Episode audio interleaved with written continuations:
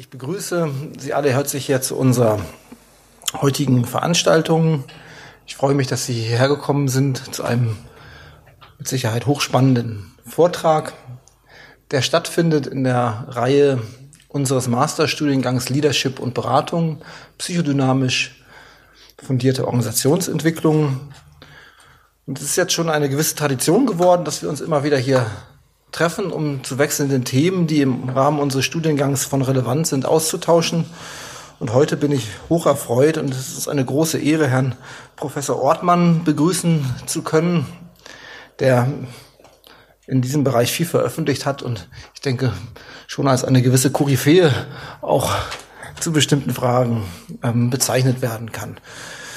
Und ich möchte Herrn Professor Ortmann kurz vorstellen, obwohl viele von Ihnen sicherlich auch schon von ihm gelesen haben. Herr Professor Ortmann ähm, war lange Zeit Professor für allgemeine Betriebswirtschaftslehre an der Helmut Schmidt Universität in Hamburg und ist dann seit 2014 Professor für Führung an der Universität Witten-Herdecke ähm, geworden, von der wir schon auch einige Gastdozenten hier bei uns begrüßen konnten. Und als ich mich mit seiner Biografie ein bisschen in Kürze auseinandergesetzt habe, habe ich gesehen, dass Sie ja auch in Berlin studiert haben.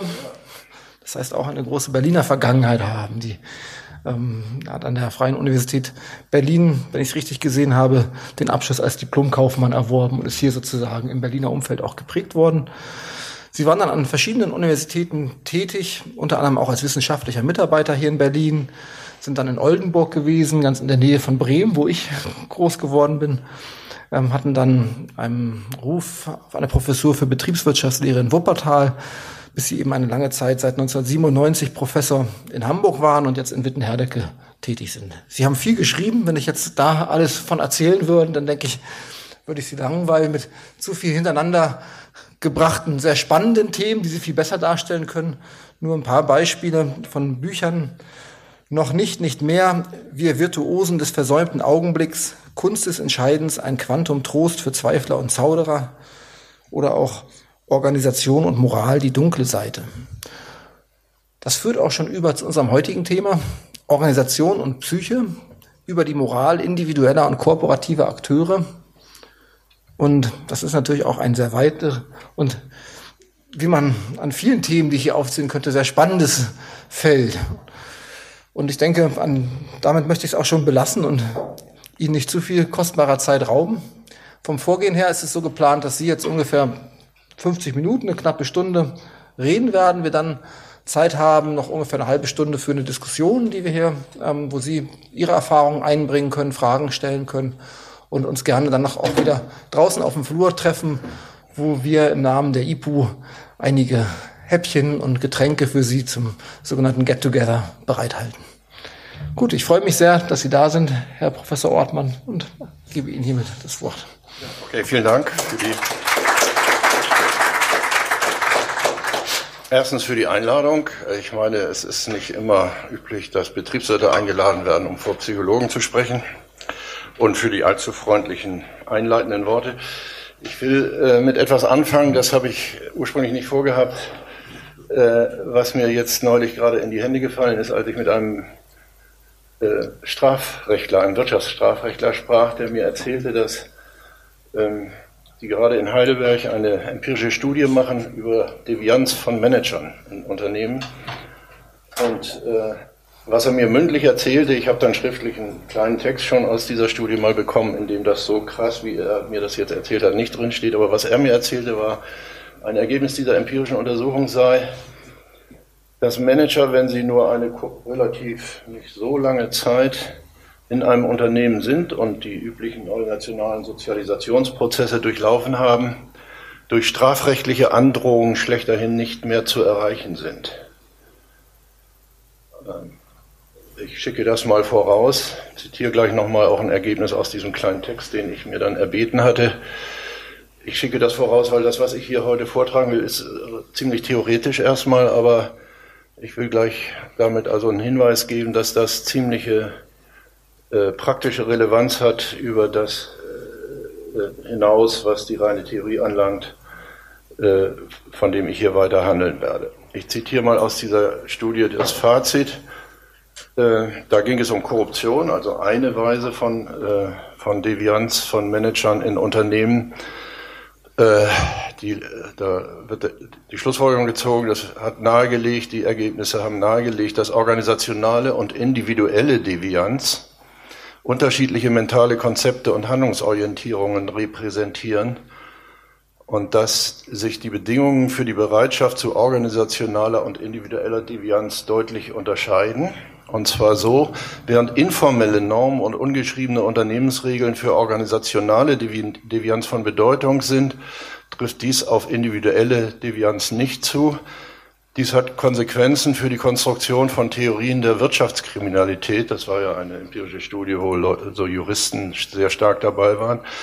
Äh, und diese Konsequenz, die gezogen wird, lautet, eine Erweiterung um organisationale Faktoren erscheint sinnvoll. Das Ergebnis hat aber auch Konsequenzen für die Korruptionsprävention. Dort liegt der Schwerpunkt für die Juristen auf Abschreckung und Kontrolle und es erscheint fraglich, ob diese Methoden bei organisationaler Korruption brauchbar sind. Also äh, das ist ein Hinweis auf die praktische Relevanz dessen, was ich hier gleich ein bisschen behandeln werde. Und es ist auch gleichzeitig, deswegen äh, habe ich es hier gleich mal zitiert, es ist auch deswegen von Interesse, weil hier von vornherein ein Unterschied zwischen dieser individuellen Ebene und der organisationalen Ebene the thematisch wird und in diesem Projekt, diesem empirischen Projekt offenbar richtigerweise, wie ich finde, von vornherein mit äh, beachtet worden ist. Ich äh, werde auf diese Unterscheidung sehr stark noch eingehen und beginne mal mit Punkt 1 hier. Können wir äh, die, Sie müssen jetzt arbeiten. Ich habe nämlich eine Gliederung mitgebracht, damit Sie sehen, was Sie ungefähr erwartet. Und dann noch zwei, drei Folien mit kleinen Abbildungen. Also ich beginne mit 1, Handlung als, System, äh, als Symptom und starte mal mit einem Zitat von Laplanche und Pontalis das da lautet, das Symptom trägt die Spur der Interaktion verschiedener Bedeutungen. Und davon sage ich, und das können wir auch vom Handeln sagen. Auch das Handeln trägt die Spur von verschiedenen Bedeutungen. Und wenn wir es als symptomatisch nehmen, dann heißt das natürlich nicht, dass wir uns Bedeutungen ausdenken können oder sie im Ungefähr neben, nebeneinander stehen lassen müssten, wohl aber, dass wir uns nicht auf eine Bedeutung zu beschränken brauchen. Und um das ein bisschen locker zu erläutern, habe ich noch mitgebracht ein kleines Zitat, aus dem ich nur ganz rudimentär was hier vortrage, äh, von Irving Goffman, der im, auf den Spuren von John Austin mal 23 mögliche Bedeutungen einer denkbar einfachen und scheinbar eindeutigen Handlung zusammengestellt hat aus Spaß, aus, halt aus Vergnügen. Und daraus zitiere ich mal ein paar. Was kann das bedeuten, dass ein Mann bei Rot über die Ampel fährt? Erstens, wo er herkommt, gibt es keine Zeichen äh, wie Ampeln. Zweitens, das Tageslicht war ungünstig und er konnte Ampel, das Ampelsignal nicht erkennen. Ich überspringe viele. Siebtens, er macht das immer, wenn kein Verkehrspolizist in der Nähe ist, wobei er sich ausrechnet, dass die gelegentlich anfallenden äh, Unkosten auf die Zeit verteilt gedacht werden können, in denen er nicht geschnappt wird. Achtens, es ist vier Uhr morgens und zu dieser Stunde ist nie jemand auf der Straße und außerdem hat er sich durch einen Blick in beide Straßenrichtungen versichert, dass er die Kreuzung gefahrlos bei Rot überfahren kann. Äh, zwölftens, er hat einfach völlig vergessen, auf die Ampel zu achten. 14, keiner wird ihn deswegen zur Rede stellen, dafür ist er eine viel zu berühmte Persönlichkeit. 18, der Polizist an der Ecke ist sein Bruder und er will ihn necken. 22 aber betrunken oder high und so weiter. Und woraus mir hier ankommt, ist, das sind natürlich ziemlich viele und wir müssen eigentlich annehmen, es, gibt, es sind unzählige möglicher Bedeutungen einer dieser einfachen und schlichten Handlung. Woraus mir aber ankommt, ist, viele, ich will nicht das im Einzelnen durchgehen, aber viele dieser Bedeutungen schließen einander nicht aus. Und etwas, in einem etwas zu großen Wort könnte man das vielleicht Überdetermination nennen. Und ich greife aus diesem Moment von doppelter Bedeutung nur eine einzige hinaus, äh, äh, raus, die mir in meinem Kontext wichtig ist. Das ist die eben schon erwähnte Unterscheidung zwischen individuellem und organisationalem Handeln letztlich. Handeln in Organisationen folgt individuellen Motiven und zugleich äh, institutionellen Imperativen, Regeln, Aufforderungen, Anweisungen und so weiter. Zugleich. Es ist genau in diesem Sinne, in diesem etwas schlichten Sinne überdeterminiert und das wird im Folgenden noch ziemlich wichtig werden. Mein zweiter Punkt lautet Handlung und Struktur und Persönlichkeits- und Gesellschaftsstruktur. Und ich beginne mit einer Figur, die ich Anthony Giddens Sozialtheorie entlehne. Äh, und äh, wenn wir die zweite Folie haben können, da gibt es ein ganz einfaches Schema, äh, das aber in, in seinem Kern schon die, e, die zentrale Idee von Giddens, die Idee der Strukturation, ziemlich anschaulich macht. In der Interaktion, so ließ sich dieses Schema bedienen, sich Handelnde unter spezifischen situativen und konstellativen Umständen bestimmter Handlungsmodalitäten, die hier in der Mitte dieser Darstellung notiert sind, und damit meint Giddens Deutungsschemata, Normen und Machtmittel, die sie einer strukturellen Ordnung der Signifikation, der Legitimation und der Herrschaft entlehnen, im Handeln ent, entlehnen, welche durch einer, einer, einer Struktur, die durch eben diesen Gebrauch rekursiv reproduziert wird. Also das liest sich so, im Handeln machen wir Strukturen und die Strukturen restringieren und ermöglichen so dann unser Handeln. Wir machen Pünktlichkeitsregeln, wir beschließen sie, es fängt hier um halb acht an und indem es diese Struktur gibt, wird unser Handeln nicht nur restringiert, Strukturen restringieren nicht nur, sondern sie ermöglichen auch, sie ermöglichen zum Beispiel, dass wir uns hier gleichzeitig treffen und nicht jeder zu einem anderen Zeitpunkt kommt. Das ist die einfache das einfache Zentrum der Giddens'schen Strukturationstheorie. Es ist so, dass äh, insbesondere übrigens, wenn ich das sagen darf, Psychologen manchmal daran Anstoß nehmen, dass dieses Schema keine Personen, keine handelnden Menschen enthalten. Herr Kühn, wir haben ja vorhin über ein paar gemeinsame Bekannte gesprochen, die wollen wir hier mal unerwähnt lassen, aber mit denen hatten wir, das waren Psychologen, wichtige, kluge Psychologen, aber mit denen hatten wir doch große Schwierigkeiten, äh, Ihnen nahezubringen, den Gedanken, dass das nicht Inhumanität bedeutet. Ganz im Gegenteil. Äh, und dass äh, wir aber sagen als Organisationstheoretiker, Organisationen bestehen nicht aus Menschen oder Personen oder so etwas.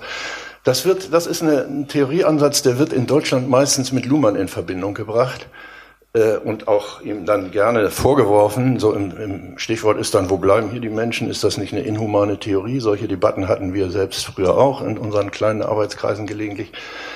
Ähm, dazu muss man erstmal wissen, dass das gar nicht von Luhmann ist, sondern das hat Luhmann als in seiner Eigenschaft, wenn ich so sagen darf, als Organisationstheoretiker von dem Begründer der modernen Organisationstheorie übernommen, Chester Barnard, der mal 1938 ein Buch geschrieben hat, The Functions of the Executive.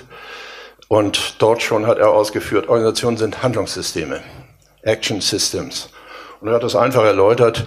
Und da sieht man auch, dass das mit Inhumanität nichts zu tun hat. Menschen sind nicht total inkludiert äh, mit, mit, mit, mit Herz und Seele und allem, was sie haben, in die Organisation, sondern sie sind in vielen Organisationen, sie sind auch noch Familienväter und sie machen dies und jenes außerhalb von Organisationen. Keine Rede davon, dass sie als ganze Person sozusagen Element von Organisationen sind. Luhmann hat das mal ein bisschen spöttisch äh, über, über, zugespitzt und gesagt, also sie, Organisationen bestehen nicht aus Menschen, sie bestehen auch nicht aus Teilen von Menschen, zum Beispiel nicht aus Zungen, Nasen, Ohren und Oberlippen oder so etwas, sondern aus Handlungen. Der spätere Luhmann, wie viele wissen werden, hat dann äh, statt Handlungen Kommunikation gesagt.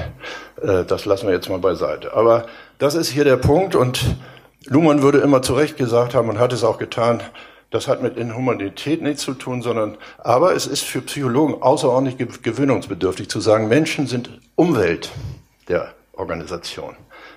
Und allgemeiner, Menschen sind Umwelt äh, aller sozialen Systeme. Sie sind nicht Element sozialer Systeme.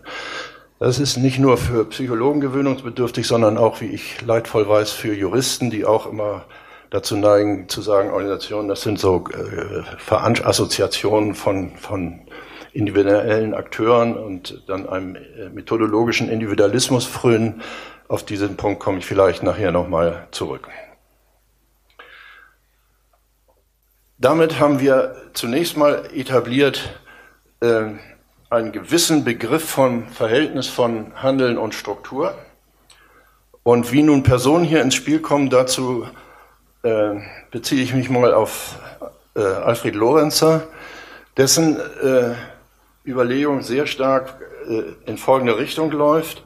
Er fragt, wie kommen wir von den sozialen Strukturen, von Gesellschaftsstrukturen gedanklich in das Individuum hinein? Wie hängt das zusammen?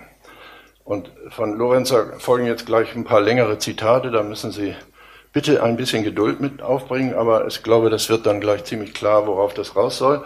Ich zitiere also Lorenzer, der gesagt hat, von den kollektiven sozialen Strukturen gelangen wir über die vermittelnden Figuren des Interaktionsspiels in folgender Weise hinaus und ins Individuum hinein.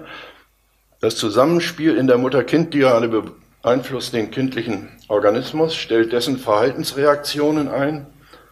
Das heißt, es schlägt sich im kindlichen Organismus nieder. Interaktion wird als, das, wird als Interaktionsengramm niedergelegt um so dann als Verhaltensentwurf instrumentalisiert zu werden, aus Interaktionen hervorgegangen, bestimmen diese Verhaltensentwürfe die nachfolgenden Interaktionen. Genetisch wie funktional sind sie auf Interaktionen bezogen. Sie werden von den Interaktionen bestimmt, um weitere Interaktionen zu bestimmen. Sie sind als einregulierte Regulatoren, aber dem Individuum innerlich. Noch immer Zitat, als innere Regulatoren gehören sie eindeutig nicht auf die beobachtbare Ebene von Interaktionserscheinungen, sondern sind Bausteine des gesellschaftlich formbestimmten Wesens der Persönlichkeit. Diese in die Persönlichkeit eingelagerten, die Persönlichkeit in ihrem Wesen ausmachenden Verhaltensentwürfe wurden bestimmte Interaktionsformen genannt, von ihm selber wurden die so genannt, die bestimmten Interaktionsformen sind die gesellschaftlichen Verhältnisse im konkreten Individuum. Und wenn wir mal eben die zweite Folie anschauen, dann sehen Sie, dass da ein ähnliches, wie ich es nenne, rekursives Konstitutionsverhältnis, ohne dass äh, Lorenzer diese Worte benutzt, äh, aber dem, der Sache nach äh, bei ihm vorgesehen sind, anzutreffen sind. Äh, die äh, Interaktionen machen sozusagen die Interaktionsengramme und die Interaktionsengramme wiederum steuern in gewisser Weise das Verhalten in der Interaktion. Das ist hier eine einfache Figur. Und die dritte Folie bitte, äh, mit der schließe ich diese beiden äh, Abbildungen von eben äh, aneinander an. Also die Darstellung sozialer und individueller Strukturation kann man auf diese Art und Weise aneinander anfügen und dann sieht man, dass der Ort der Vermittlung zwischen Individuum und Gesellschaft die Interaktion ist. Und zwar deswegen, weil Interaktion zugleich ein psychisches Erleben ist, ein, ein, äh, äh, ein Erlebnis und ein Ereignis. Das Erleben des in die Tat Umsetzens einer, äh, eines Interaktionsentwurfs und das Geschehen sozialer Praxis im Medium sozialer Strukturen. Also das ist wie so eine wie so ein Dreh- und Angelpunkt in dieser Art, die Sachen zu theoretisieren. Ich habe das jetzt auf Lorenzer bezogen. Ich habe das vor langer Zeit mal hier äh, in dieser Art und Weise zusammengefügt. Äh, ich bin sicher, das müsste nicht Lorenzer sein, es könnte auch irgendjemand anders sein. In Hamburg habe ich Freunde, die zucken bei Lorenzer äh, ziehen etwas skeptisch die Augenbrauen hoch und, und erwähnen dann Lacan oder so etwas. Ich bin sicher, sowas ähnliches könnte man damit aufbauen. Es kommt mir nicht darauf an, diese spezifische Art von Psychoanalyse Theorie, wie Lorenzer sie vertritt, hier äh, als die einzig wahre darzustellen. Aber das ist, unbeschadet dessen, ist das hier die Struktur, in der ich die Sachen denke. Und man kann ergänzen, äh, beides dasselbe ist es so wenig, dass es dabei bleibt, Psychologie und Soziologie haben es mit distinkten Gegenständen zu tun. In den eben verwendeten Begriffen können wir sagen, die einen mit Erlebnisentwurf und Erleben, äh, die Soziologen mit Interaktion als Ereignis. Und tatsächlich fasst Lorenzer sowohl den Organismus als auch die Psyche in einer Weise auf, äh, wie ich damals fand, als ich das erstmals angeguckt habe und als gerade so konstruktivistische Theorien und Erkenntnistheorien in Mode kamen allmählich in einer Weise, die den radikalen Konstruktivismus mit seinem Gestus des Neuen beschämen können. mit seiner Insistenz auf Autopoese und auf Konstruktion, äh, aber bestärken kann, nämlich als in, als in gewisser Weise geschlossene Veranstaltungen, innerhalb derer aber von außen kommende Anstöße und Irritationen äh, zwar keine determin streng determinierenden Wirkungen auslösen, aber doch konstruktiv verarbeitet werden müssen. Das ist also die Figur zwischen beiden. Und äh, ich erinnere nochmal an, an die Geschichte mit der Devianz von Managern. Wir müssen ja die Frage stellen, wie bringen die das fertig und warum tun die das, was die da so tun in Sachen Korruption, in Sachen Dieselskandal bei VW und in vielen anderen noch viel düstereren Hinsichten, äh, wie, äh, wenn wir das nicht nur auf Psychologie reduzieren wollen, was da geschieht, wenn wir es nicht nur zu einer Sache der Psyche der beteiligten Manager und zu einer individuellen Angelegenheit damit machen wollen.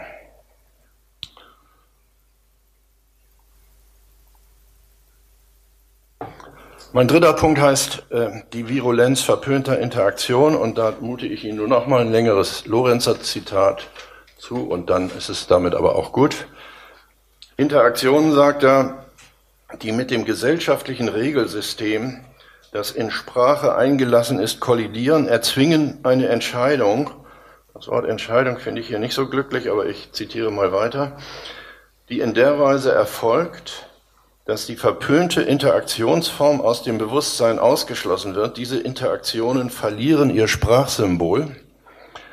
Die verpönten Zusammenhänge werden aus der Sprache exkommuniziert, desymbolisiert. Also sie werden unsagbar, sie werden unsagbar, aber keineswegs unwirksam. Das ist äh, der Grund, weswegen das hier Virulenz heißt. Es ist eine bleibende Virulenz. Nochmal ein Zitat. Wir, wie wir wissen, erlischt damit nicht die Anziehungskraft der verpönten Interaktionsweise. Unbewusstes wird weiter in der verbotenen Weise interagiert, aber diese Interaktionen sind nun nicht mehr der reflexiven Verfügung der Individuen zugänglich, sie sind der Selbstverständigung wie auch der sprachlichen Verständigung mit anderen entzogen. Klammer auf, habe ich mal irgendwann geschrieben, manchmal sind sie nicht ganz entzogen. Äh, wir können Gehen wir doch in die Disco, sagt Renin, Renan Demirkan in der große Bellheim zu Mario Adolf. Gehen wir doch in die Disco, da können wir uns ein bisschen umlegen. Ähm, die Jüngeren unter Ihnen werden wahrscheinlich nicht mehr den großen Bellheim kennen und Renan Demirkan vielleicht auch nicht und nicht mal Mario Adolf. Das kann ich aber jetzt leider nicht ändern. Ähm, also weiter, Lorenzer, Sie sind weiterhin aktiv, ja, Sie gewinnen nun jene Virulenz wieder, die früh eingeübten Interaktionsweisen eigen war. Über diesen punktförmig exkommunizierten Zirkeln schließt sich jedoch die Sprache mehr oder minder konsistent. Eben das erzeugt die Lüge der Rationalisierung.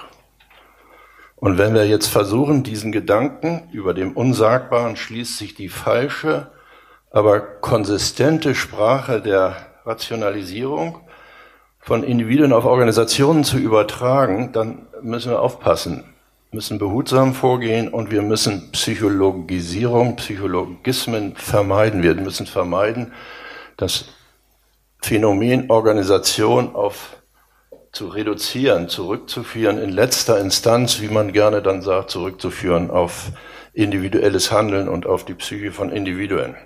Vor allem muss man dabei im Auge behalten, dass in Organisationen, und damit meine ich hier also auf organisationaler Ebene, jene Exkommunikation, von der Lorenzer spricht, nun nicht auf den innerpsychischen Wegen der Verdrängung oder Projektion oder Übertragung und so weiter verläuft. Das mag manchmal hinzukommen, aber das ist hier nicht der Hauptpunkt sondern auf den Wegen organisationaler Schneidungen und organisationaler Exkommunikationen.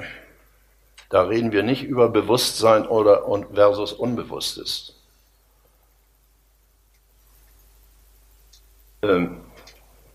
Und es ist sogar so,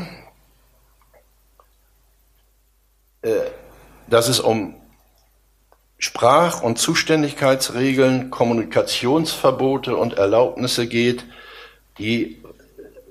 ein organisationales Regelwerk, ein formales oder sehr oft auch ein informelles Regelwerk äh, auferlegen, Kompetenz- und Ressourcenzuweisungen, über deren Sinn und Zweck in der Regel ein klares Bewusstsein unter den Organisationsmitgliedern herrscht. Also nicht bewusst, unbewusst ist hier die Opposition. Die Parallele aber äh, zwischen der Organisationstheorie einerseits und dieser Lorenzerschen Art von Psychologie habe ich seinerzeit frappierend gefunden. Die geht nämlich so weit, dass erstere, die Organisationstheorie, ganz ähnlich wie letztere, die Psychologie, jene Sprachzerstörung als Klischeebildung und zwanghaftes Verhalten in der Form von Zeremonien und Ritualen analysiert. Das haben weltberühmte Organisationssoziologen in den 70er Jahren schon so gemacht. William Starbuck, Meyer Rowan ist ein klassischer Aufsatz aus dem Jahre 1977, die von rationalisierten Mythen geradezu sprechen. Und Starbuck spricht von Ideologien und diese Ideologien, das ist, und die eigenartige Konsistenz solcher Ideologien, das hat große Parallelen, äh, wenn, wenn Lorenzer sagt, über den desymbolisierten Reaktionszirkeln schließt sich dieses Netz, dieses konsistente Netz von erlaubter, zugelassener Kommunikation, dann gibt es da ein Pendant in der Organisationssoziologie. Und man sieht daran, dass schon damals in den 70er Jahren diese Art von Organisationssoziologie durchaus, wie implizit auch immer, da gibt es nicht so sehr viel explizite Bezüge, Gebrauch gemacht hat oder Rekurs genommen hat auf äh, den Rationalisierungsbegriff von Freud. Das ist, also ich bin, Sie haben gehört, ich bin von Haus aus Betriebswirt, das ist für, für für den gemeinen Betriebswirt ein undenkbares. Also Rationalisierung ist, bedeutet bekanntlich in der Betriebswirtschaftslehre was ganz anderes. Ja? Und keineswegs deckt sich nun auch, nächster Schritt, was in und für Organisationen und was in und für Individuen verpönt ist. Das, ich nenne es mal etwas riskierend, das organisationale Gewissen arbeitet durchaus anders als ein individuelles. Aus der Perspektive des Ersteren ist so manches erlaubt oder sogar gefordert. Denken Sie mir noch mal an Korruption oder Dieselskandal. Was aus der Perspektive des Letzteren verpönt ist und umgekehrt und das äh, äh, äh, äh bewirkt dann massive Identifikations- und auch Projektions-, Verdrängungsprozesse auf der Ebene des Individuums, dass viele organisationale Zumutungen anders gar nicht würde ertragen können. Gefühle der Angst, der Scham, der Schuld und der Kränkung sind Preise, die wir alle zahlen, wenn uns diese Balance zwischen den individuellen Motiven und den individuellen Moralen, sage ich jetzt schon auch mal, und den organisationalen Imperativen nicht gelingt. Und schließlich gilt auch auf organisationaler Ebene, die verpönten Interaktionsformen bleiben virulent. Die Kehr- und Schattenseiten in äh, Organisationen. Das Inoffizielle, die Wahrung von Besitzständen, Resistance to Change, die Schachzüge der Mikropolitik, die Leichen im Keller von Organisationen. Ne, behalten Sie immer im Kopf diese Exkommunikationsidee von Lorenzer in diesem Zusammenhang. Ja, denken Sie an die, an das Schweigen, an das nahezu 50-jährige Schweigen aller großen deutschen Unternehmen in, in Sachen äh, äh, Ausbeutung von Zwangsarbeitern im Dritten Reich und all dem, was dort von der deutschen Industrie im Dritten Reich alles an Kooperation und Unterstützung gelaufen ist und wie darüber 50 Jahre der Mantel des Schweigens äh, gedeckt worden ist. Also all diese Sachen, das Segen an Stühlen, der Karrierismus und so weiter, äh, all das bleibt virulent, ist aber exkommuniziert, noch einmal nicht im Sinne von abgedrängt ins Unbewusste. Jeder weiß es, aber man darf nicht und man kann nicht darüber sprechen. Es ist ein offenes oder verborgenes Geheimnis von Organisationen. Und auch diesmal gilt, es gewinnt geradezu an Virulenz und Zwanghaftigkeit wegen seiner Verpöntheit. Ähm, das ist eine Figur, die sich wiederfinden lässt in einer Studie, die ehrlich gesagt meine Leib- und Magenstudie von Psychologen, einer Psychoanalytikerin, äh, in Sachen Individuum und Organisation ist. Isabel Mengies, äh, die in, ich glaube 1974 ist es publiziert worden, eine Studie, eine Fallstudie publiziert hat, die hieß Die Angstabwehrsystem funktionaler Systeme. Das ist mein vierter Punkt hier. Äh, das ist eine empirische Studie am Beispiel der Organisation der Krankenpflege in einer Gruppe äh, Londoner Krankenhäuser damals gewesen. Die Beispiele sind vielleicht ein bisschen veraltet. Ich habe das gelegentlich nochmal in meiner Lehre vorgetragen und da sind auch natürlich auch Studierende gewesen, die selber als Pfleger oder Pflegerinnen tätig waren, die dann einigermaßen heftig protestiert haben. So ging es doch gar nicht zu, wie die Menges das da beschreibt, aber warten wir mal ab. Äh, die führt nun nämlich vor, und deswegen schätze ich diese Studie sehr, also, oder ich schicke mal voraus, ich schätze sie deswegen so sehr, weil sie eine klare und die, diese klare Unterscheidung, die ich hier die ganze Zeit postuliere, zwischen der individuellen und der organisationalen Ebene, als zwei distinkte und unterscheidungsbedürftige Realitätsebenen äh, äh, klar im, Sinn, im, im Blick hat und in ihrer Empirie auch durchführt.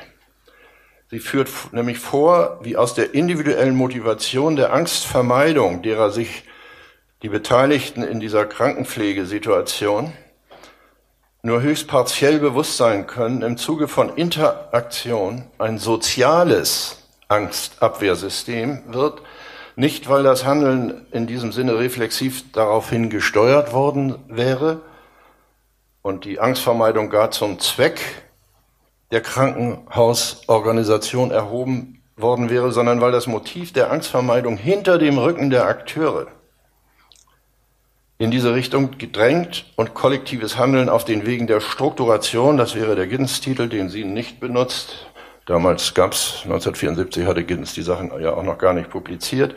Auf den Wegen der Strukturation bestimmte angstabwehrende Handlungsmuster befestigt hat und die Pointe bei Menges ist immer, das sind dann unreife Formen der Angstbearbeitung. Es ist keine wirkliche Problemlösung, es ist keine ernsthafte Bewältigung der auftretenden Probleme, sondern im Gegenteil, wegen der, Verpö wegen der fortdauernden Verpöntheit äh, bleibt das gerade so virulent. Da ist dieselbe Idee wie bei, äh, wie bei Lorenzer, dass die, Viru dass die Verpöntheit die Exkommunikation bewirkt und die Exkommunikation macht, dass die Sachen virulent bleiben. Dass diese Angstabwehr, sozialen Angstabwehrsysteme ständig reproduziert werden und die Probleme dadurch nicht, daher nie verschwinden.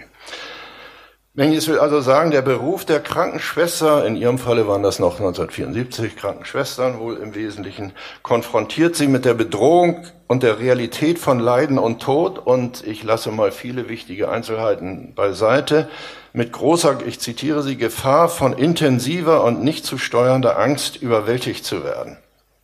Und ihre ganze Studie folgt an dem Gesichtspunkt, dass die Organisation des Pflegedienstes diese Funktion einer, wenn auch unreifen, Angstabwehr erfüllt.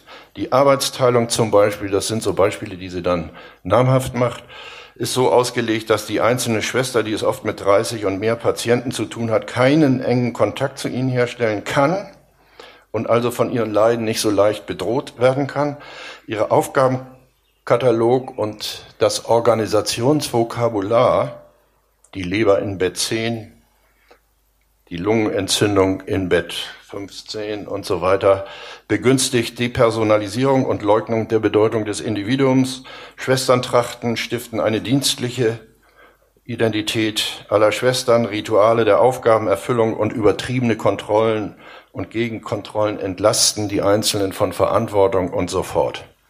Das sind übrigens die Leber in Bett 10 und so, da haben meine äh, Studierenden, die da im Pflegedienst mal tätig gewesen sind, ein bisschen mit den Augen gerollt. Das können wir mal im Einzelnen offen lassen, wie weit das heute noch das Organisationsvokabular in Krankenhäusern ist.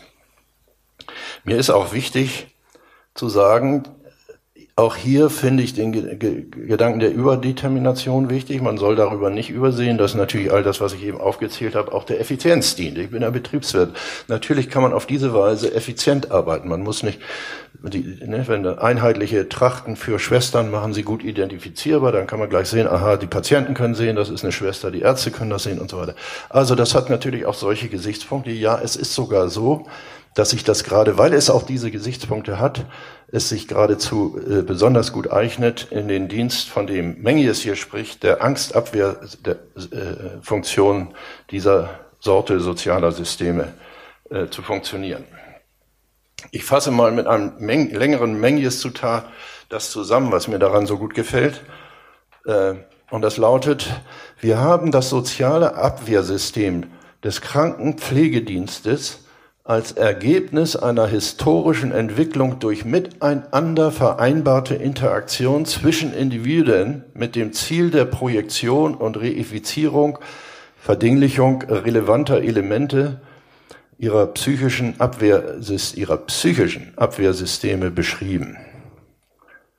Vom Standpunkt einer neu in den Schwesterndienst eintretenden Person ist jedoch das soziale Abwehrsystem bei Berufseintritt bereits eine feststehende Tatsache, ein Aspekt der äußeren Realität, der vom Neuling Reaktion und Anpassung erfordert.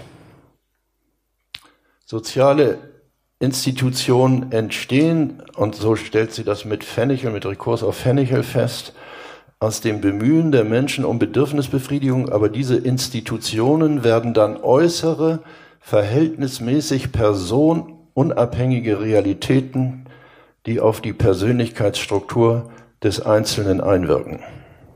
Das ist genau die eine Hälfte dieser rekursiven Schleife, von der ich gesprochen habe. Und das Starke an Mengies ist, sie ist Psychologin, sie hat einen natürlichen, wachen Sinn für die psychischen Prozesse, die hier laufen, der Angstvermeidung.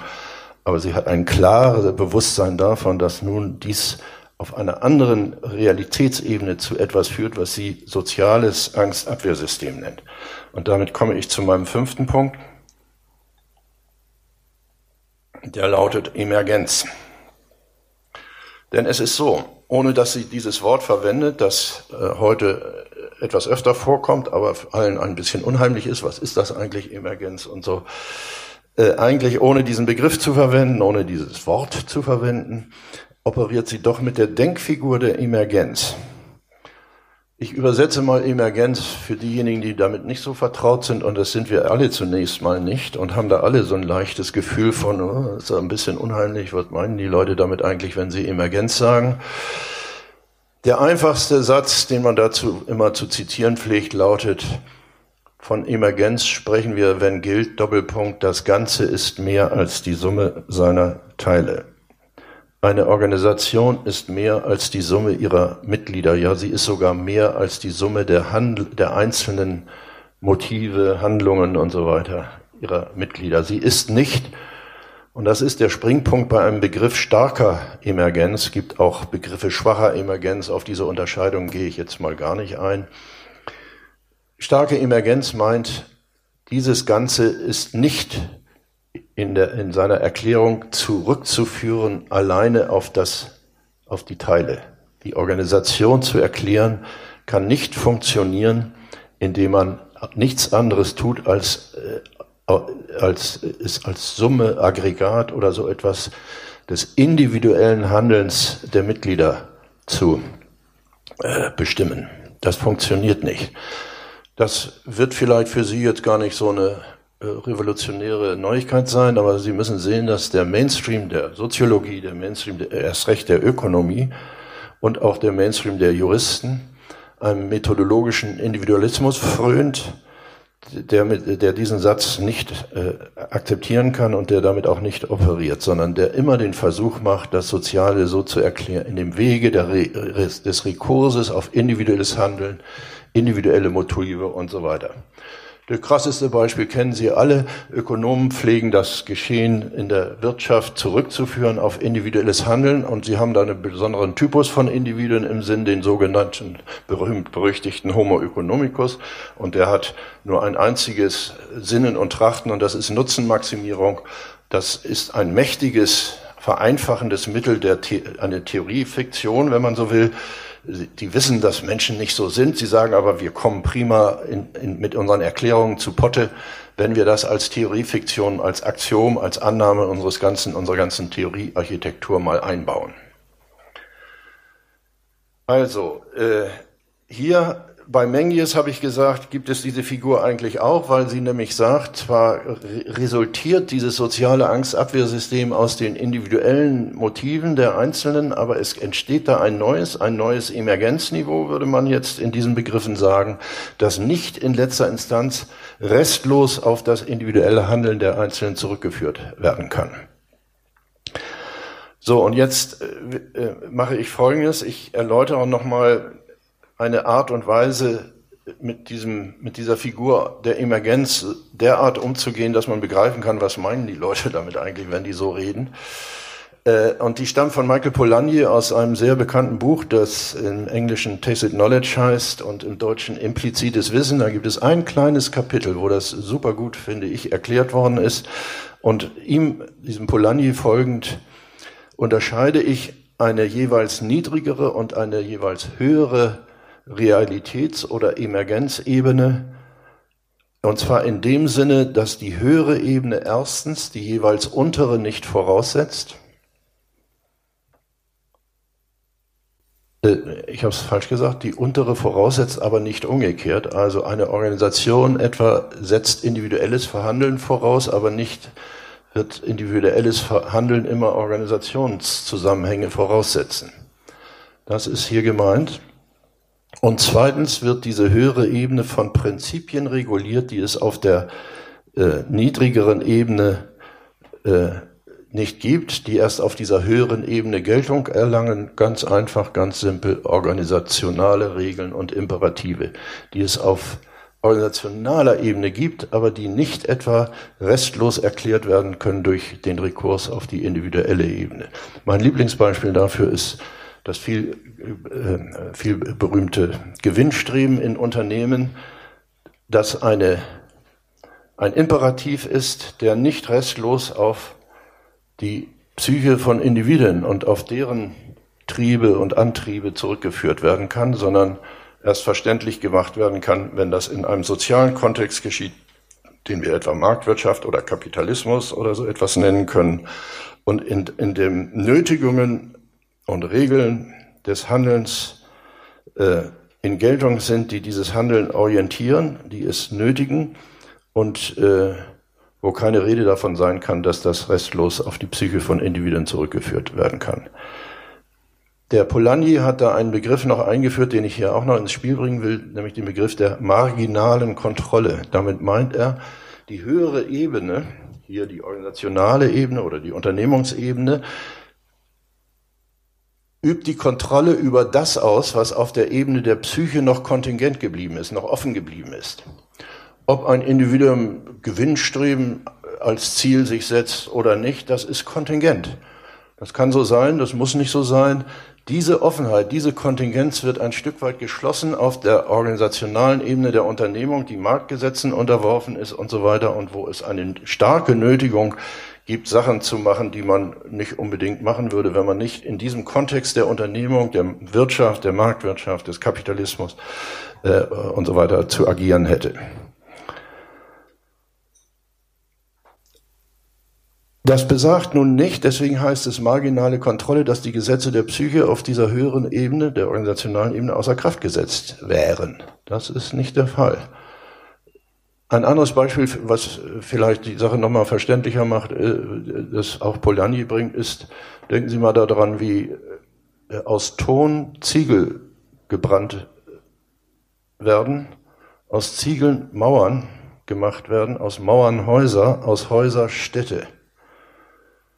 Dann wird Ihnen vielleicht der Gedanke, dass es keine gute Idee ist, Städte, ganze Städte zurückzuführen in ihrer Erklärung auf das äh, Anfertigen von Ziegeln in Ziegelbrennereien, dass das keine besonders gute Idee ist. Ja?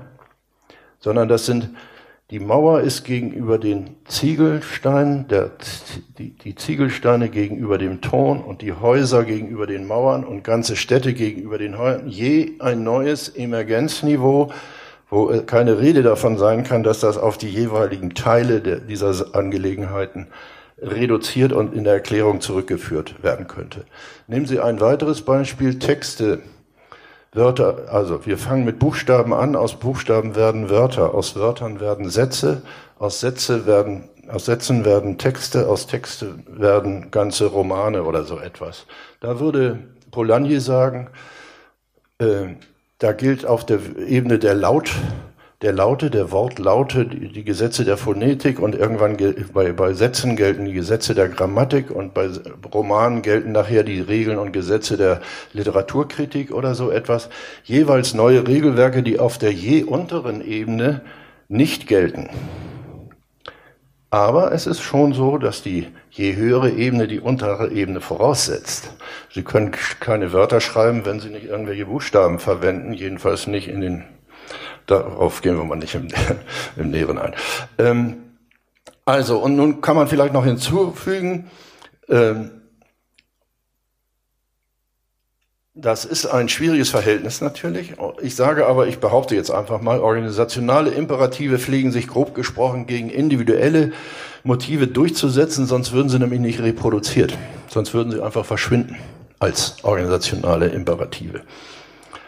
Und nur dort, wo organisationale Regeln ihrerseits nun noch manches offen lassen, und das tun organisationale Regelwerke immer und mit zwingender Notwendigkeit, können dann doch noch wieder individuelle Motive ihre Rolle spielen und äh, das kann mehr oder weniger stark der Fall sein.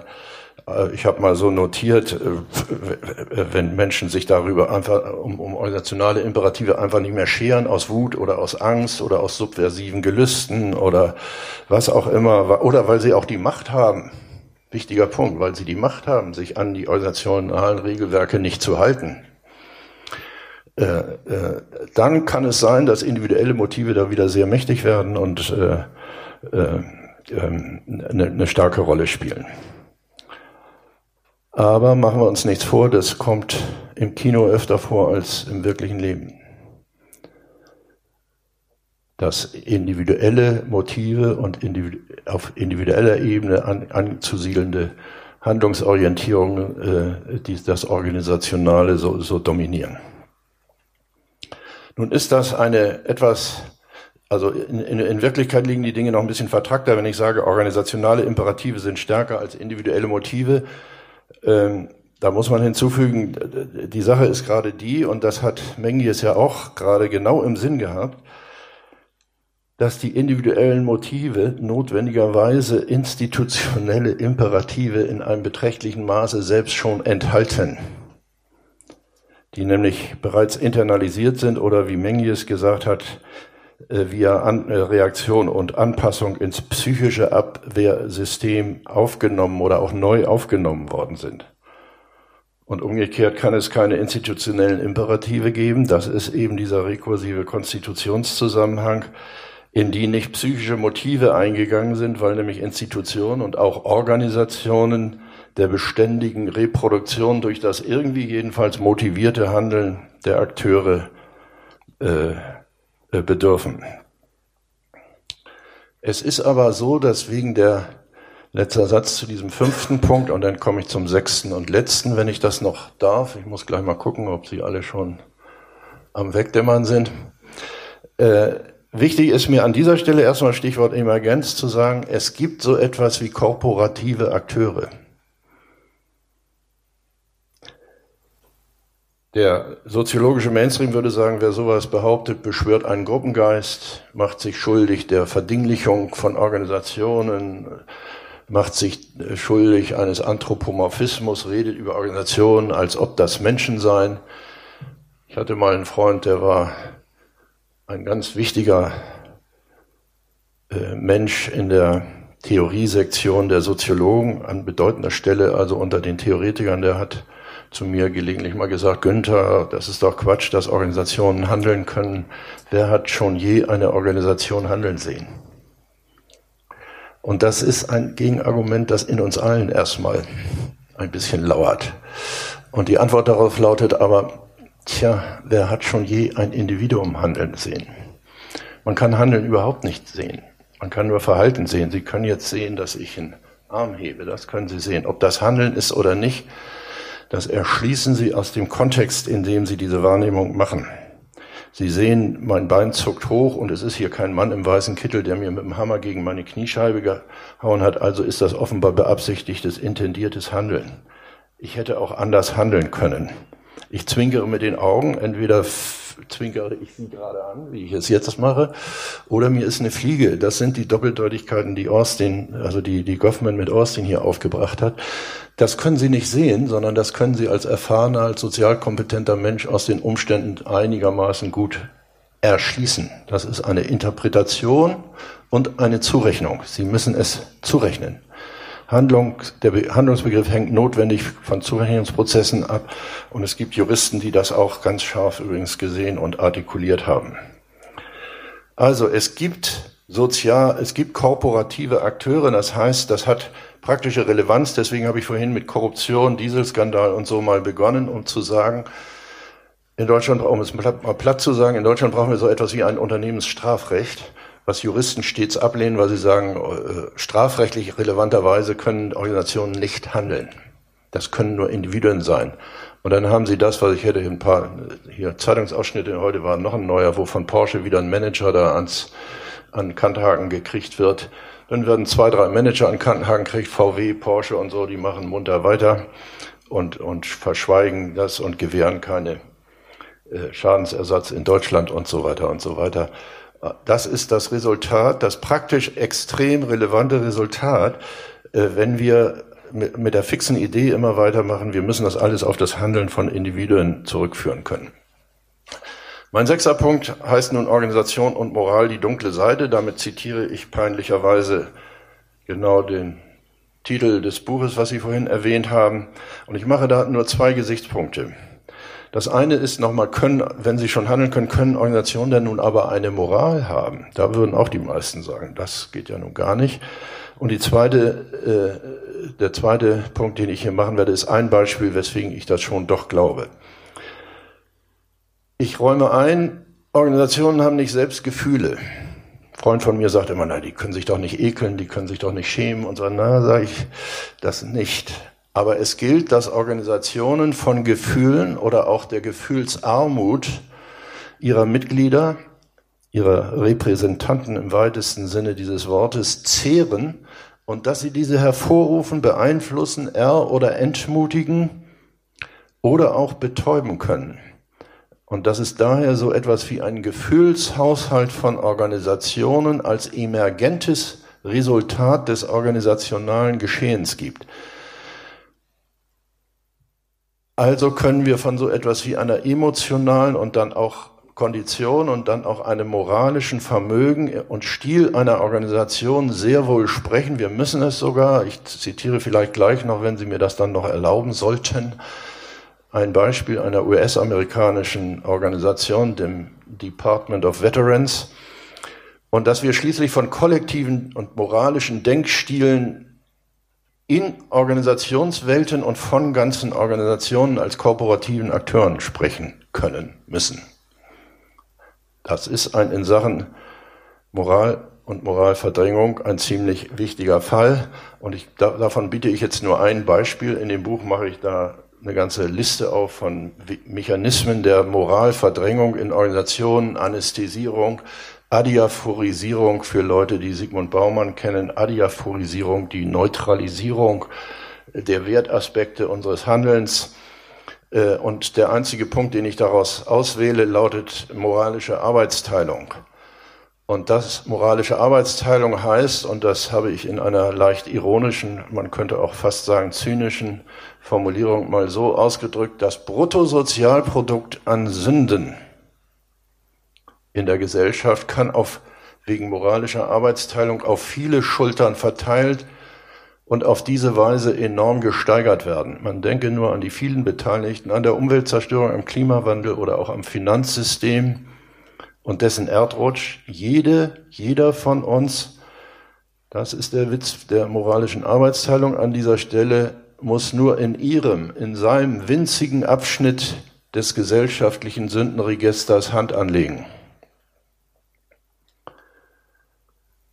Die Augen verschließen, die Leichen im Keller entsorgen, in kleinen privaten oder auch professionellen oder organisationalen Zonen des Schweigens, Exkommunikation. Und wie das funktioniert, darüber biete ich eine kleine Liste auf und das soll zeigen, dass das auf eine recht unauffällige Weise geschieht. Eine Liste auf zwölf Beispielen. Einer muss den ganzen Tag lang Putern ihren Samen abzapfen, der zur künstlichen Befruchtung gebraucht wird. Eine zweite muss männliche Küken aussortieren, die bei der Legehennezüchtung nicht gebraucht werden und sie in den Hähnchenmuser, wie das heißt, werfen, wo sie zu Düngemittel vermahlen werden. Ein dritter muss dem Kunden das Produkt aufdrängen, das der nicht braucht. Eine vierte den Auftraggeber schmieren. Ein fünfter dem Filialleiter VIP-Karten für das nächste Länderspiel andienen, wenn er das Firmenbier im Supermarkt prominent platziert. Eine sechste den Mann der richtigen Partei in den Rundfunkrat wählen, ein siebter über austretende Radioaktivität schweigen, eine achte den bestellten Gutachter liefern, ein neunter in Sachen redaktioneller Unabhängigkeit fünfe gerade sein lassen, eine zehnte die krummen Wege der Parteienfinanzierung gehen. Mal sehen, ob ich heute das Zitat hinkriege. Ein SPD-Schatzmeister hat mal gesagt, wenn rauskommt, was bei uns reinkommt, dann komme ich rein, wo ich nicht rauskomme. Konnten Sie geistig folgen? Okay. Ein Elfter die Fischfangquoten überschreiten, eine Zwölfte die Auslastung des Krankenhauses durch geeignete Maßnahmen optimieren. Aber der Erste muss auch nicht auch noch das Register, die Registernummer zwei bis zwölf bedienen und bewältigen. Und in Wirklichkeit ist dieses Register ja unbegrenzt. Und er tut, was er tun muss, nicht nur im Dienste, sondern auch im Schutze von Organisationen, hinter ihren buchstäblichen oder metaphorischen Mauern. Und Mantel des Vergessens, Mäntel des Vergessens bedecken so dann wohltuend diese Deep and Bloody Grounds. Und wo der Mantel nicht hinreicht, da müssen geeignete, moralverdrängende, legitimationsstiftende Wirklichkeitskonstruktionen her, Ideologien, hatte ich vorhin mit Starbuck und Meyer Rowan gesagt, die ihrerseits arbeitsteilig erstellt werden und untereinander durchaus Widersprüche aus, aufweisen. Können Sie noch fünf Minuten? Dann bitte ich für dieses und auch für mein Argument, dass wir individuelle Ebene und organisationale Ebene auseinanderhalten müssen und dass es unverzichtbar ist, die Virulenz dieser organisationalen Ebene anzuerkennen, noch ein Beispiel. Das handelt von einem US-Soldaten, Tyler Ziegel, der im Irak so schwer verwundet und entstellt wurde, dass seine Jugendliebe René zur Heldin dieses Helden wurde, weil sie im Krankenhaus nicht von seiner Seite wich und ihn schließlich heiratete. Ich habe das entnommen, diesen Fall aus einem Heft der des, des Magazins der Süddeutschen Zeitung vor etlichen Jahren, über zehn Jahre ist das her. Da war auf dem Titelbild dieser Mann abgebildet. Das, ich habe immer verzicht, darauf verzichtet, dieses Foto hier irgendwie zu, mitzubringen, weil das so furchtbar aussieht. Das ist ein Effekt, auf den ich lieber verzichtet habe. Aber ich habe eine Beschreibung mitgebracht und schicke voraus, dass der Tag ihrer Hochzeit dieser beiden der 7. Oktober 2006 in Illinois zum Feiertag erklärt wurde, versteht man erst richtig, wenn man diese Beschreibung liest. Ich zitiere aus der Süddeutschen Zeitung von 2008. Heute ist Tyler auf einem Auge blind.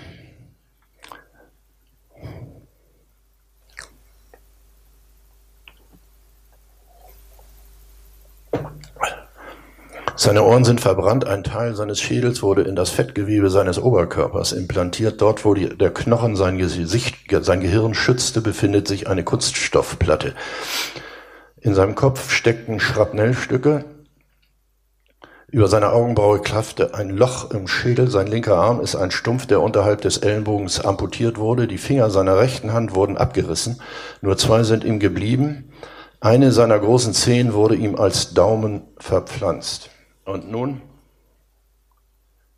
Immer noch Zitat aus diesem Magazinbericht. Um seine Rente zu kalkulieren, rechnete ihm die VA, das ist das US Department äh, of Veterans, die zuständig sind für die Rentenberechnung für solche Soldaten, rechnete ihm die VA in einem komplizierten Verfahren 80-prozentigen Verlust des Gesichts, 60-prozentigen Verlust des Armes und 10-prozentigen Verlust des Schädels an. Die verlorenen Finger, das rechte Auge, der pulverisierte Kiefer wurden nicht einmal erwähnt. Also trat Tyler wieder bei CNN auf und hielt einen Abguss seines Schädels in die Kamera, lauter Löcher in der Stirn, Leere, wo die Zähne sein sollten. Die Schädeldecke fehlte komplett. Das sind ja wohl mehr als zehn Prozent, lachte er, offensichtlich unter dem Einfluss von Antidepressiva. Nach diesem Auftritt hob die VA die Zahlungen an. Inzwischen bekommt Taylor 1500 Dollar monatlich, davon kann er ganz gut leben. Wie sehr man sich zerschießen lassen muss, um die Höchstsumme von 2163 Dollar zu kassieren, bleibt das Geheimnis der VA und die muss an jedem Fall sparen. Die Versorgung der mehr als 30.000 Irakskriegversehrten wird bis zu deren Tod mehr als 300 Milliarden Dollar kosten. Also ich hatte vorhin gesagt, zwar haben Organisationen selbst keine Gefühle, aber es gilt, dass Organisationen von Gefühlen oder auch der Gefühlsarmut ihrer Mitglieder zehren und dass sie diese hervorrufen, beeinflussen, er- oder entmutigen oder auch betäuben können. Und dass es daher so etwas wie ein Gefühlshaushalt von Organisationen und eine Moralität von Organisationen als emergentes Resultat des organisationalen Geschehens gibt. Dass es das gibt, finde ich, muss man nach diesem Beispiel kaum noch diskutieren. Was daraus folgt, ist eine andere Frage. Schönen Dank.